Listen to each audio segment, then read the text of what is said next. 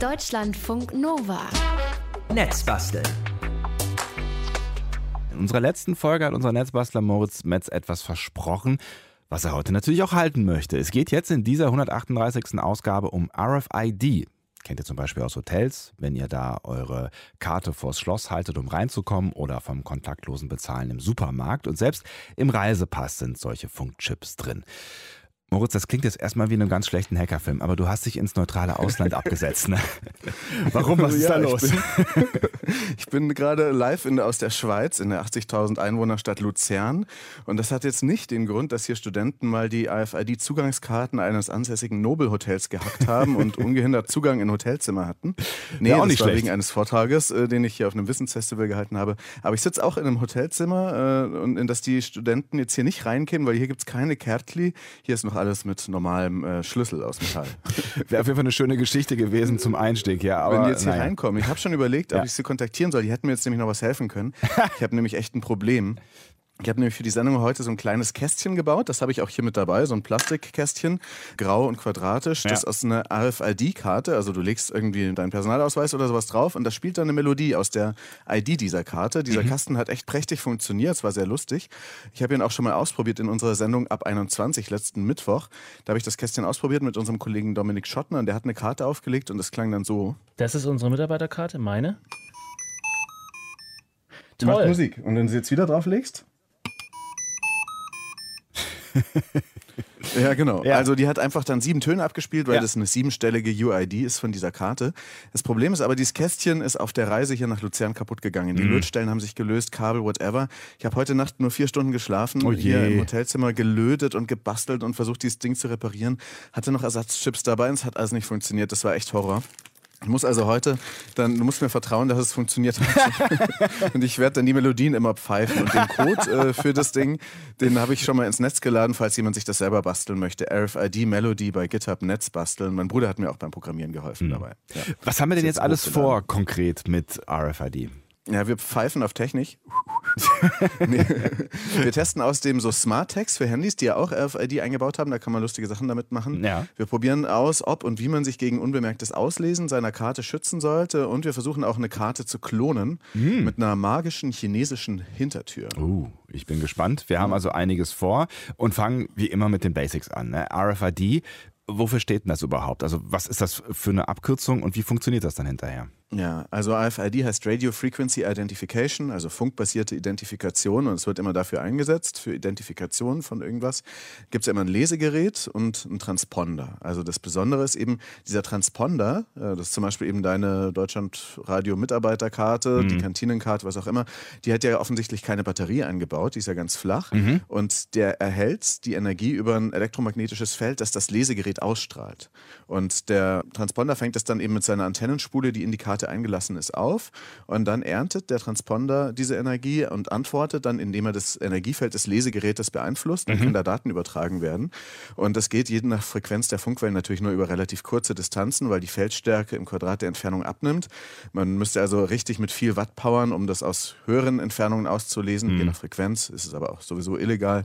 Und was man aber aus mehr größerer Entfernung machen kann, ist dann der Austausch äh, der Kommunikation zwischen Lesegerät und Transponder. Das kann man mithören, auch von weiter weg mit so speziellen Empfängern. Und ich habe mal so einen Empfänger an so eine Kommunikation rangehalten. Hören wir mal rein.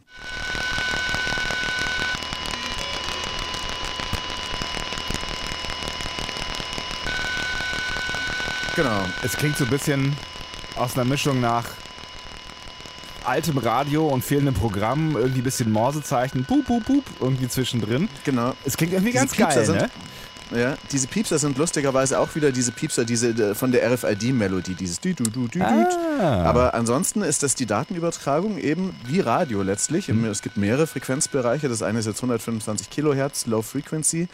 Die sind äh, relativ robuste Tags äh, und einfach. Die werden zum Beispiel in Tiefgaragen Zugangschips verwendet, Autoschlüssel für Wegfahrsperren, in der Massentierhaltung auch mit 125 Kilohertz. Also dann gibt es die Dinge als Glaschip unter die Haut bei irgendwelchen äh, Masttieren oder mhm. sogar als Pansenboli. Hast du das Wort schon mal gehört? Nie gehört. Das, das sind so Keramikchips, die werden Kühen verfüttert und die bleiben dann im Magen von Kühen liegen, weil sie so schwer sind. Und dann kann man die Kuh immer mit so einem Lesegerät aus ein, zwei Metern entfernen noch identifizieren, weil da im Magen dieses Pansenboli liegt. Ja, okay. Und das andere, die andere Funkübertragung, die wir jetzt auch gerade gehört haben und die auch sehr häufig vorkommt und die wir heute eben auch ausprobieren, das ist 13,56 Megahertz.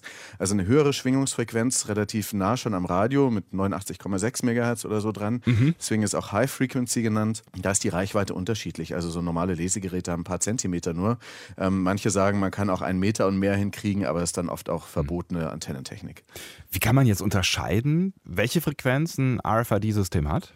Also da gibt es so spezielle Karten, die ihre Energie auch aus der Feldstärke des Lesegerätes beziehen. So einen habe ich auch hier und die senden dann nicht, sondern die leuchten. Ne? Also Aha. ich habe die hier in meiner Tasche und wenn ich die jetzt hier ranhalte an so ein Lesegerät, das ist so eine Karte, die ist halb so groß wie eine Chipkarte und hat eben so auch eine Antenne drauf. Und wenn ich die jetzt hier ranhalte an so ein Lesegerät, dann, siehst du, ähm, dann leuchtet dieses Lämpchen äh, faszinierend hell sogar und zwar einfach nur mit der Energie, die da übertragen wird. Das ist sozusagen auch hm. Energieharvesting für 13,56 auch nicht Fotos gibt es später auf deutschlandfunknova.de. Ja. Die Low-Frequency-Chips, die werden also in Kuhmägen eingeschleust. Das werde ich vermutlich nicht mehr vergessen, ja.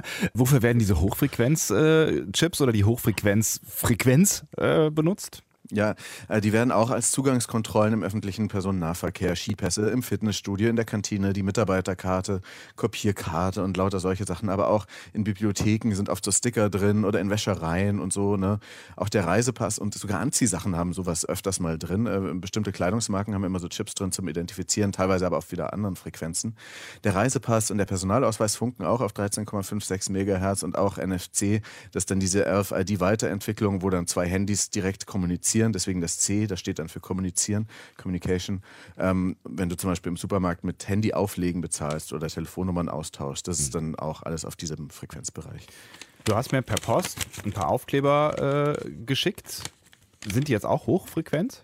Genau, schön, dass die ankamen. ja, die sind auch hochfrequenz und darauf habe ich eine Nachricht für dich gespeichert. Mhm. Aber dazu ein bisschen später. Du siehst aber, wenn du den einen Sticker anguckst, da ist so eine Antenne. Ne? Das sind diese, diese goldenen Kreise vermutlich. Genau. Und da ist ein winziger kleiner Chip daneben, den sieht man kaum. Die Antenne kann ganz unterschiedlich aussehen nach Bauformen. Ich habe hier auch noch so verschiedene andere äh, 13,56 Dinger hier in meiner Tüte. Mhm. Ähm, so Schlüsselanhänger, blaue, die sind so groß wie eine, ein bisschen größer als eine 2-Euro-Münze. Da kann man auch die Deckelchen entfernen. Und dann sieht man da die Antenne drin. Dann habe ich mir aber auch noch so weiße Chipkarten geholt ähm, im Scheckkartenformat, mhm. also wie alle IC-Karten und so groß sind mit diversen Funkstandards. Und wenn ich da mit einer hellen Taschenlampe entlang fahre, dann sehe ich, dass diese Antenne fast die ganze Kartengröße ausfüllt. Mhm.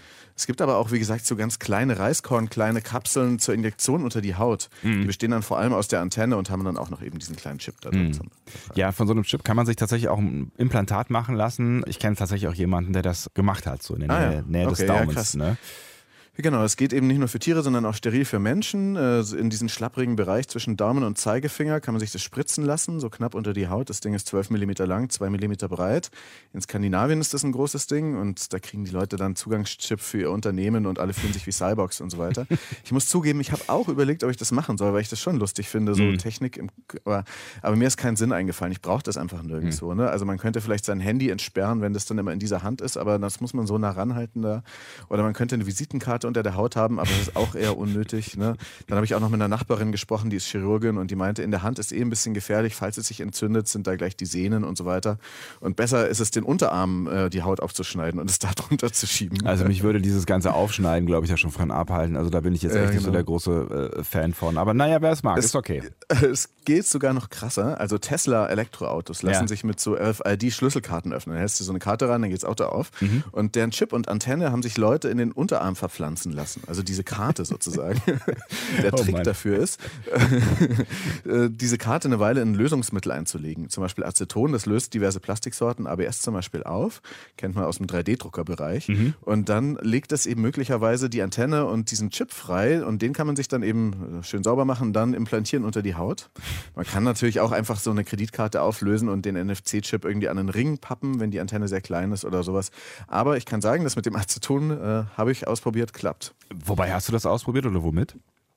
Ja, also ich habe so ein Marmeladenglas genommen und so eine weiße Blankokarte mit Acetone reingelegt. Die hat es dann nach einer Stunde total verbogen und ausgeweitet, weil die besteht aus zwei Schichten und dann haben die sich so gekrümmt ne, und mhm. waren auch ganz komisch weich. Und dazwischen kam dann tatsächlich die Antenne und der winzige Chip zum Vorschein. Und ich war dann aber nicht sorgfältig und geduldig genug, das dann auseinanderzunehmen. Deswegen kann ich jetzt meinen großen Tesla SUV nicht mehr starten. ähm, aber ein ja. Foto der aufgelösten Karte stelle ich ins Netz.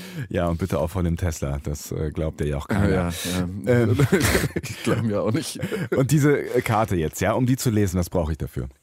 Also äh, man braucht eben Funkchips äh, und mehrere Lesegeräte, äh, natürlich zum Basteln mit RFID. Die gute Nachricht ist aber, viele Android-Smartphones können schon RFID oder NFC lesen mhm. und auch iPhones können das ungefähr ab Version 7 mit bestimmten Transpondern können die ganz gut kommunizieren. Die müssen NTAG heißen, NXP NTAG, NTAG, das ist auch, was ich dir geschickt habe. Mhm. Die neuesten iPhones ab Generation 11 können das dann sogar ohne das Starten einer eigenen App. Es geht aber natürlich auch zum Auslesen, wenn man so Mini-Maker-Computer wie den Arduino oder Raspberry Pi nimmt. Da habe ich eben hier alles Mögliche da äh, vorbereitet. Es gibt zwei verbreitete Platinen, die gleich so eine Antenne eingebaut haben. Die 522er und mhm. die 523er, die dann noch ein bisschen mehr kann. Mhm. Und naja, also wer damit kann man dann auch viel programmieren. Ja. ja aber das, das, ist das Bereich Minicomputer. Wie ist es jetzt so am, am normalen Rechner? Da gibt es dann natürlich auch so RFID-Lesegeräte. Da habe ich auch eins für den elektronischen Personalausweis oder geht auch für Homebanking und so weiter. Dann gibt es aber auch welche, die dann eher so universell weit verbreitet benutzt werden, mit denen man dann auch so basteln kann. Und dann habe ich hier noch ein schönes Hackergerät, das heißt Proxmark 3. Und das kann hm. richtig sch Karten schreiben, klonen, emulieren, Verbindungen ablauschen und so weiter. Das hat dafür richtig so Rechenleistung an Bord. Das ist so groß wie eine Zigarettenschachtel ungefähr in einem 3D-gedruckten Gehäuse drin. Ich habe so einen China-Klon davon gekauft für 40 Euro. Das ist nur die Einstiegsvariante. Aber wir können damit nachher mal was äh, klonen und ausprobieren. Deutschlandfunk Nova. Was machen wir jetzt? Ich wollte sagen, dass es tatsächlich heute relativ nerdig ist und äh, wir jetzt auch noch bei den Kryptoschlüsseln in RFID-Karten ankommen. Also Verschlüsselung quasi, ja? Genau. Es ist ja so, dass diese Karten, es gibt ja Dutzende verschiedene Hersteller für diese Karten und auch dann Arten von Kartensysteme, die dann da immer produziert und weiter hergestellt werden. Ganz weit verbreitet und äh, immer noch weit verbreitet sind die NXP MyFair Classic Transmitterkarten. Die wurden angeblich schon vor 10 Milliarden, wurden schon 10 Milliarden Chips hergestellt und 150 Millionen Kartenlesegeräte davon. Wow. Die sind eigentlich ein relativ simpler Datenspeicher. Also deren Speicher hat mehrere Blöcke und Sektoren, die sind teils verschlüsselt. Da braucht man dann Schlüssel zum Entsperren des Schreibens und mhm. Lesens für bestimmte Bereiche dieser Karte. Aber bei diesen äh, Karten, diese Standards MyFair Classic, ist der Schlüssel oft lächerlich einfach. Also mhm. der geht einfach nur FFFFFFF und so weiter okay. oder A0, A1, A2, A3. Mhm. Das ist sozusagen einfach so ein menschlich leicht erratbarer Schlüssel und äh, wenn keiner der bekannten Standardschlüssel passt, kann man auch den äh, jeden MyFair Classic Schlüssel mit so einem Sicherheitsfuck-up sogar berechnen. Die haben dann eine sehr schlechte Verschlüsselung verwendet. Okay. Das heißt, dass man diese Karten seitdem bearbeiten, äh, auslesen, beschreiben und auch sogar klonen kann. Was nicht so richtig gut ist. Ich meine, je nachdem haben die ja durchaus wichtige Funktionen, ne? Genau, und äh, dann kommt noch dazu, dass diese Karten zudem so einen eigenen Speichersektor haben, eine Art UID. Das ist eben das, wo dann mein Gerät immer äh, eine Melodie draus berechnet. Diese UID ist in jede Karte fest eingeschrieben. Da gibt's dann weltweit nur eine Karte mit dieser Nummer, äh, weil das vom Hersteller so beschrieben wurde. Aber man kriegt übers Netz sogenannte Chinese Magic Backdoor Blanko-Karten und da lässt sich dann alles nach Belieben beschreiben. Jede RFID-Karte hat dann nicht mehr ihre einzigartige Kennnummer, sondern du kannst da eben eine ganz andere draufschreiben. Mhm. Ähm, und äh, die schlechten Zugriffssysteme achten auch nicht darauf, ob das eventuell eine gefälschte Karte ist und dann fallen sie auf jeden Klon hier rein. So wie meine kleine RFID-Karten-Melodiemaschine, die ich mhm. ja da gebaut habe, die aber heute leider nicht funktioniert. Die macht eben aus dieser ID dann eine Melodie. Wir hören jetzt nochmal, wie ich die äh, bei Deutschlandfunk Nova ab 21 vorgeführt habe. Das ist unsere Mitarbeiterkarte, meine. Die Toll. macht Musik. Und wenn du sie jetzt wieder drauflegst? Also genau, da und das gleiche kann man aber auch mit geklonten Karten machen. Das heißt, du kannst zwei verschiedene Karten drauflegen und die machen dieselbe Melodie, weil sie dieselbe UID haben. Mhm. Also, wir halten fest, Karten lassen sich gar nicht mal so fürchterlich kompliziert äh, klonen. Was haben Kartenklone denn jetzt vielleicht schon alles Böse in der Welt angerichtet? Ja, Böses. Ähm, also die Oyster Card, das ist die Karte für die Londoner U-Bahn, die Tube. Die lief jahrelang mit MyFair Classic Karten und da sind dann bestimmte Leute immer wieder umsonst damit U-Bahn gefahren, aber es kamen auch Leute zu Recht ins Gefängnis, mhm. weil sie hunderttausende Pfund da aufgewertet haben auf diese Karten und sich das Geld dann irgendwo wieder arm auszahlen lassen. und gesagt, ich brauche meine Karte nicht mehr das Geld auszahlen lassen. Dafür kamen aber Leute, wie gesagt, zu Recht ins Gefängnis. Ja. 2015 haben dann Studenten der Thüringer Hochschule und äh, in Thüringen die Hochschul- und Studierendenwerkskarte Tosca gehackt. Da haben die auch den Schlüssel äh, dann äh, sozusagen errechnet davon. Mhm. Dann konnten die Studenten die Karten als Masterschlüssel für beliebige Türen an ihrer Uni verwenden. Ja. Die konnten umsonst in der Mensa essen, Parkhäuser benutzen und so weiter und so weiter. Der Hersteller NXP rät natürlich längst von der Benutzung dieser Karten ab, aber dasselbe System gibt es oder gibt es offenbar immer noch in über 20 deutschen Unis, von Aachen über Köln bis Würzburg und so weiter. Die Umstellung läuft nur langsam, weil halt dann teilweise neue, aber auch irgendwie rückwärtskompatible Karten ausgegeben werden müssen. Okay. Ich würde mal sagen, well, okay. well, well. Aber es gibt äh, modernere Karten, ja? Genau, ich hatte ja die Idee, dass man mal guckt, ob ich dich vielleicht dann im, in der Kantine des Deutschlandradios auf einen Kaffee einladen kann, ohne dafür zu bezahlen. Ähm, das wäre eine schöne Geschichte gewesen. Ja. Ich hätte dann wahrscheinlich das Geld dann trotzdem bezahlt. Wahrscheinlich. ähm, unsere Hausausweise sind mit dem NXP MyFair Desfire EV1 äh, das ist ein, äh, oder EV2 ausgestattet und das sind Karten mit hochkomplexem Sicherheitsstandard und kryptografischem Dateisystem mhm. mit einem Dutzend verschiedener Schlüssel und da steht dann in diesem Dateisystem wahrscheinlich super verschlüsselt drin, hat so und so viel Kantinenguthaben, er darf darf den Kopierer benutzen, er darf in diesen und jenen Raum eintreten. Mhm. Es gibt ja mittlerweile auch im Funkhaus so RFID-Schlösser und so weiter. Ne? Und diese Karten sind derzeit nicht wirklich zu hacken. Selbst die Superforscher sind irgendwie noch dran, haben es aber längst noch nicht geschafft. Also da müssten wir noch ein bisschen warten, können aber trotzdem mal zusammen Kaffee trinken. Auf und jeden Fall. Ich habe dir auch noch was per Post geschickt. Genau. Also äh, danke nochmal hier für das Zusenden dieses Brieflines mit Alufolie und runden Aufklebern. Ich würde sagen, so groß wie ein 2-Euro-Stück ungefähr. Ne? Wo, ja. Wozu sind die da? Was soll ich damit machen? Das sind so Zwischen, also auch Chips von mhm. dieser NXP-Firma, die heißen NTAG und die kannst du einfach ausprobieren und ranhalten. Hast du denn dein Handy parat? Äh, habe ich hier, ja. Ja, genau. Und du hast ja auch schon die App installiert, die ich dir empfohlen habe. Und ja. da hältst du jetzt den Chip vorne an dein Handy ran und wenn du den, äh, das nimm mal das ohne das rote X drauf. Ja. Wenn du das ranhältst, dann, was passiert? Musst jetzt noch einmal klicken vielleicht, aber ja. dann. Ha! Hey Sebastian. Es ist fantastisch. Dein Handy kann eine AFID-Chipkarte auslesen und danach eine MP3-Datei im Internet öffnen. Großartig. Und gute Laune Ich hatte erst Musik, noch überlegt, ja, ja. ob ich dich, ja, ob ich dich rickrollen soll, aber ich habe dann einfach dir eine MP3-Datei aufgenommen. ähm, ja, es ist auf jeden Fall äh, genau. sehr hübsch. Ich bin be begeistert. Wie geht das jetzt genau? Genau. Also diesen Transponder im NTEC-Format kann man mit Smartphones beschreiben und eben auch lesen. Da passen auf diese jetzt 888 Byte drauf. Das äh, Daumenregel ist ungefähr ein Buchstabe, ist ungefähr ein Byte ungefähr. Man kann sagen, vielleicht passen da so 700, 800 Zeichen oder so drauf. Also einige Sätze Text.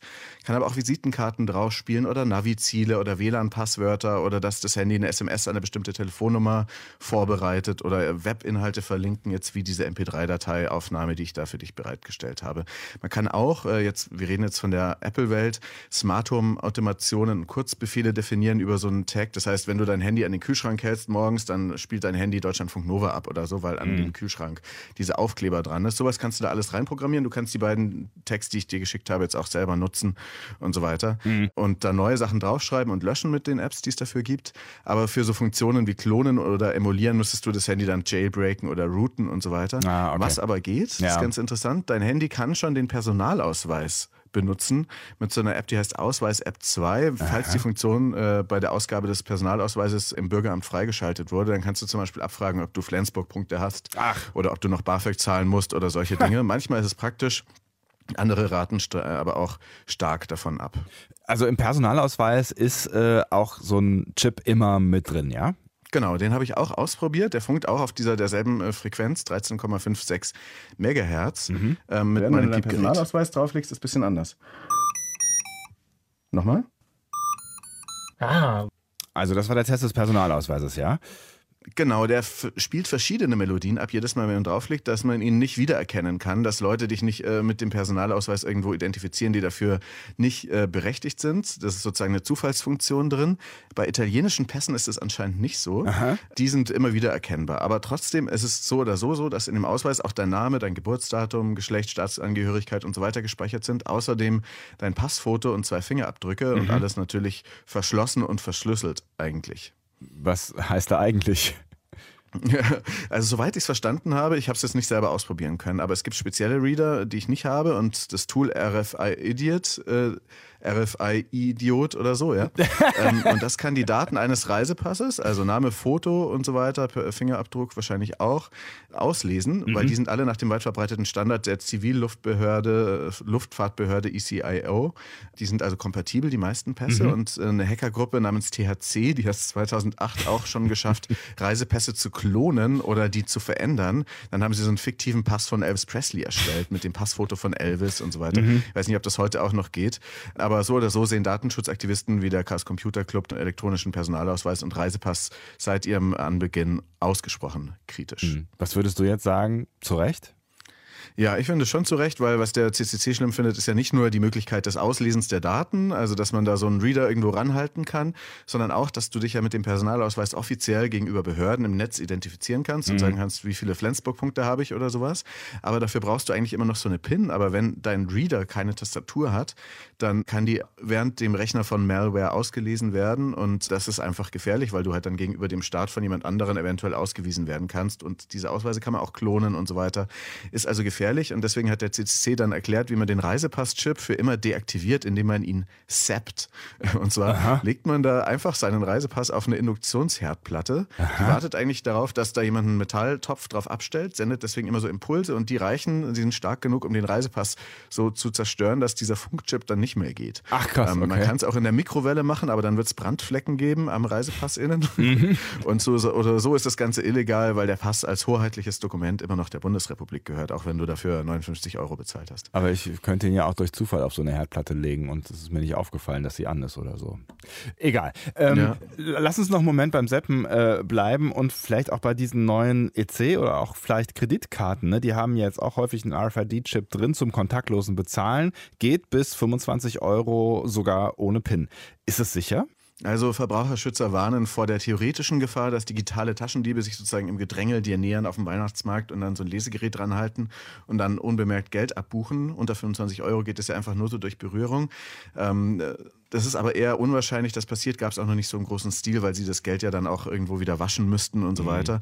Aber es gibt andere Relay-Attacks, wo Diebe so eine unerkennbare Funkbrücke bauen mit anderen Geräten zwischen dem Funkgerät und einem Bezahlterminal, was ganz woanders steht ja. oder auch Autoschlüsseln. Das ist nochmal eine ganz andere Sache. Relay-Attacks, ziemlich fiese Angelegenheit. Mhm. Trotzdem gibt es doch auch so ähm, RFID-Blockerhüllen, ne? also die, wo man die Ausweise reintun kann und äh, wo man sie dann quasi nicht anfunken können soll. Ne? Genau. In der Tat sind diese Dinge auch teilweise teuer vermarktet. sind Geldbeutel mit RFID-Blocking-Schutz kostet dann gleich doppelt so viel und so. Die Stiftung Warentest hat da von Portemonnaies für Paranoiker gesprochen. Ähm, allein weil so ein Lesegerät oft ein normales Lesegerät weniger als 5 cm Abstand, höchstens 10 cm Abstand überhaupt kann. Und im Geldbeutel ist auch so, dass da so viel Metall unterwegs ist mit den Münzen, dass das Signal verstört wird. Und wenn da mehrere Karten nebeneinander liegen, dann müsste der Reader eigentlich alle auf einmal mit Strom versorgen, dass die dann ähm, wieder was zurücksenden das Feld verändern. Das heißt, es ist eher unwahrscheinlich, dass man wirklich äh, auf diese Weise ausgelesen werden kann, aber man kann das natürlich trotzdem machen. Ich habe ja auch Alufolie und man kann damit ziemlich gut seine Karten auch einfach einwickeln, weil mhm. laut einer Studie geht das fast genauso gut wie teures äh, Crypto-Alloy, was man auch kaufen kann oder diese Geldbeutel. Einfach ein bisschen Alufolie um die Karten rum oder vielleicht auch nur als Stück Papier in den Reisepass einlegen. Mhm. Geht auch. Und am besten wäre noch Kupferfolie, aber das funktioniert eigentlich genauso, wenn man da Sorgen hat. Mhm. Deutschlandfunk Nova. Die Technik, die steckt in eurem Geldbeutel. Ihr könnt damit bequem Türen öffnen, Essen bezahlen, Autos mieten. Im Netzbasteln heute geht es um RFID-Hacks und unser Netzbastler Moritz Metz. Der hat da mal was ausprobiert, als er noch in Berlin gewesen ist. Jetzt gerade ist er live in Luzern in der Schweiz. Aber was ist es, was du ausprobiert hast?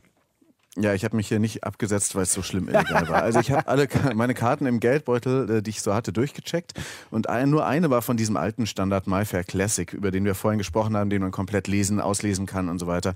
Also auch die Mensa-Karte von der Berliner Uni, die ist äh, auch schon im neueren Standard. Da kann man nicht so viel machen wie in anderen 20 Unis, hint, hint. Mhm. Also äh, eine Karte vom DB Carsharing-Anbieter Flinkster äh, war noch nach MyFair Classic Standard. Die habe ich bestimmt schon seit acht Jahren mhm. oder so im Geldbeutel drin und die habe ich dann mit diesem Hackergerät, dem Proxmark 3 analysiert und dann rausgefunden, dass der Verschlüsselungscode einfach nur aus sehr vielen Fs besteht.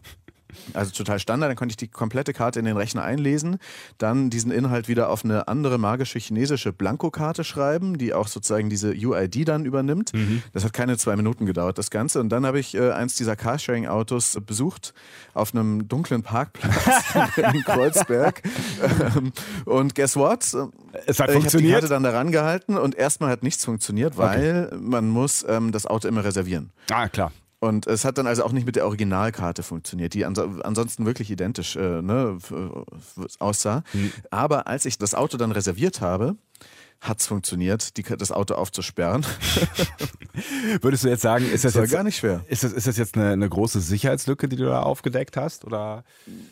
Nee, nicht so sehr, weil ich hatte das Auto ja vorher reservieren müssen mhm. äh, mit meinem Handy, mit der App, im, mit dem Passwort und so weiter. Das, diese geklonte Karte war dann nur der Schlüssel, aber man könnte natürlich jetzt trotzdem solche Karten an seine Freunde verteilen und dann könnte man sich Carsharing sharen oder so. Carsharing, also sharing. es ist schon nicht, ja genau, es ist schon äh, eine ungewollte Sache, denke ich mal. Ich verstehe auch nicht ganz, warum Flinkster nicht in die Lesegeräte da noch einprogrammiert, dass sie diese chinesischen magischen Karten irgendwie erkennen und dann von sich aus wieder kaputt machen. Das geht mhm. nämlich. Mhm. Ähm, das wäre dann noch ein bisschen besser. Aber es war trotzdem ganz schön faszinierend, dieses Auto dann da plötzlich offen zu haben.